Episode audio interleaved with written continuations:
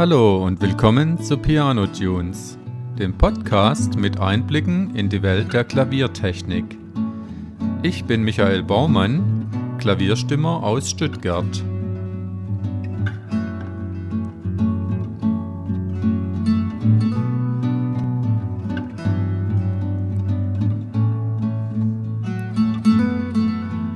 In der Episode 4 gibt es Tipps, worauf es vor dem Kauf eines gebrauchten Klaviers ankommt.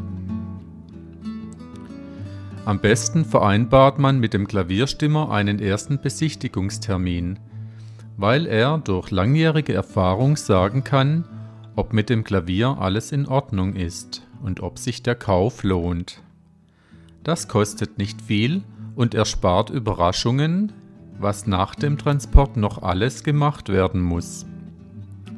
Mit dem passenden Stimmwerkzeug werden Stichproben gemacht, wie zum Beispiel die Stimmhaltung ist.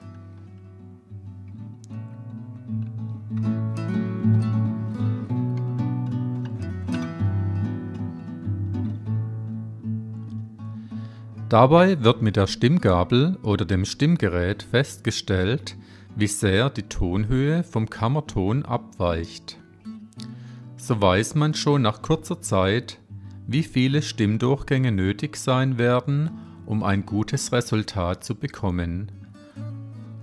Vorher spielt man alle Töne an und hört hinein, ob es zusätzliche Nebengeräusche wie Klirren, Scheppern oder einen ungewöhnlich starken Nachklang oder Dauertöne gibt.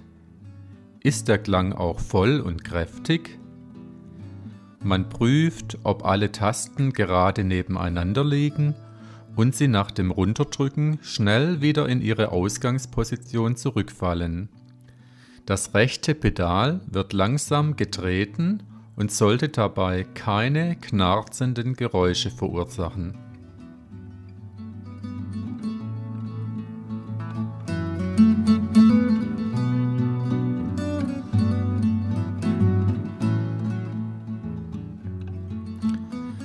Dann schaut man die Klangseiten genauer an. Dazu öffnet man den obersten Deckel.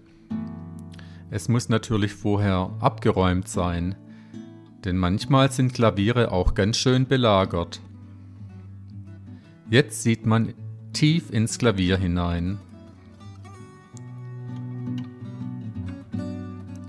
An ihrem oberen Ende ist jede Seite an einem Stimmwirbel befestigt eine Art Schraube, die mit einem sehr feinen Gewinde so fest im Holz eingeklemmt ist, dass die gestimmte Seite dann über lange Zeit die Spannung behält.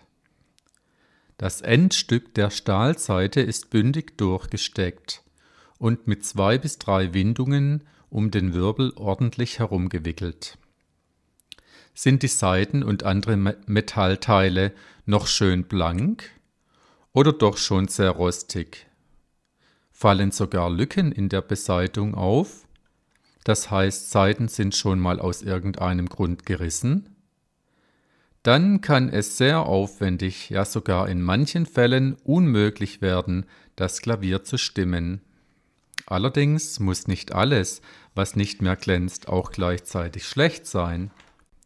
Das gilt auch für den Zustand der Anschlagshämmerchen, die man bei oben geöffnetem Deckel über die ganze Breite des Klaviers sieht. Direkt unterhalb des gerade besichtigten Stimmwirbelbereichs. Dort schlagen sie beim Spielen immer an der gleichen vorgegebenen Stelle, der Anschlagslinie, auf die Saite, und der Filz bekommt daher an der Spitze oft sehr tiefe Rillen, wodurch sich der Klang verschlechtert. Daran erkennt man gut, ob viel gespielt wurde oder die Abnutzung nur gering ist. Auch hier sollten die Abstände wieder gleichmäßig sein. Nachdem das Klavier oberhalb der Tasten gründlich besichtigt ist, können wir zum Schluss noch einen Blick in den unteren Gehäuseteil riskieren. Vorsichtig nimmt man dazu die lackierte Holzplatte heraus, die sich zwischen der Tastatur und den Pedalen befindet. Meistens gibt es an deren Oberkante rechts und links einen kleinen drehbaren Holzriegel zum Öffnen und auch genau in der Mitte eine schmale Feder aus Holz, die auf Druck den Unterrahmen, so heißt das Gehäuseteil, freigibt. An den Pedalschalen kann man übrigens auch noch gut erkennen, ob intensiv gespielt wurde. Bei sehr alten Klavieren ist dann am rechten Pedal sogar der weiche Messingbeschlag durchgespielt. Da unten sieht man jetzt, vom Staub der Jahrhunderte bedeckt, die Enden der Klangsaiten, die an kleinen Stiften auf einer Gusseisenplatte befestigt sind. Die Saiten sind nach oben über lange Stege aus hartem Holz geführt, wo sie fest eingespannt durch sogenannte Stegstifte am Platz gehalten werden. Die Schwingungen werden an eine dahinterliegende gewölbte Holzplatte, den Resonanzboden, weitergegeben, der den Klang dann verstärkt. Wie das funktioniert, erfahrt ihr bald noch.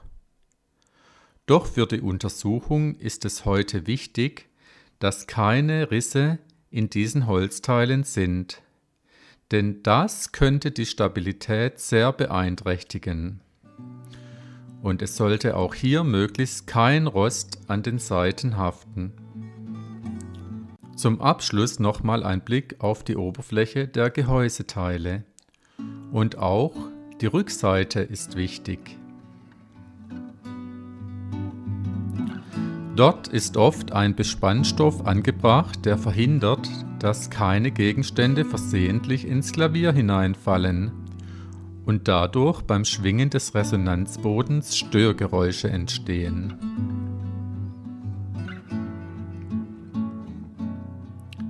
Danach hat man einen sehr guten Gesamteindruck des Instruments und muss dazu noch nicht einmal Klavier spielen können. Am Ende kommt noch eine Beratung mit dem Klavierstimmer, welche Arbeiten sinnvoll sind und vielleicht erfüllt das Klavier schon bald wieder ein neues Zuhause mit seinen Klängen. In einer der kommenden Episoden werden weitere Funktionen erklärt. Hier bei Piano Tunes, dem Podcast mit Einblicken in die Welt der Klaviertechnik. Für heute bedanke ich mich fürs Zuhören. Tschüss, bis zum nächsten Mal.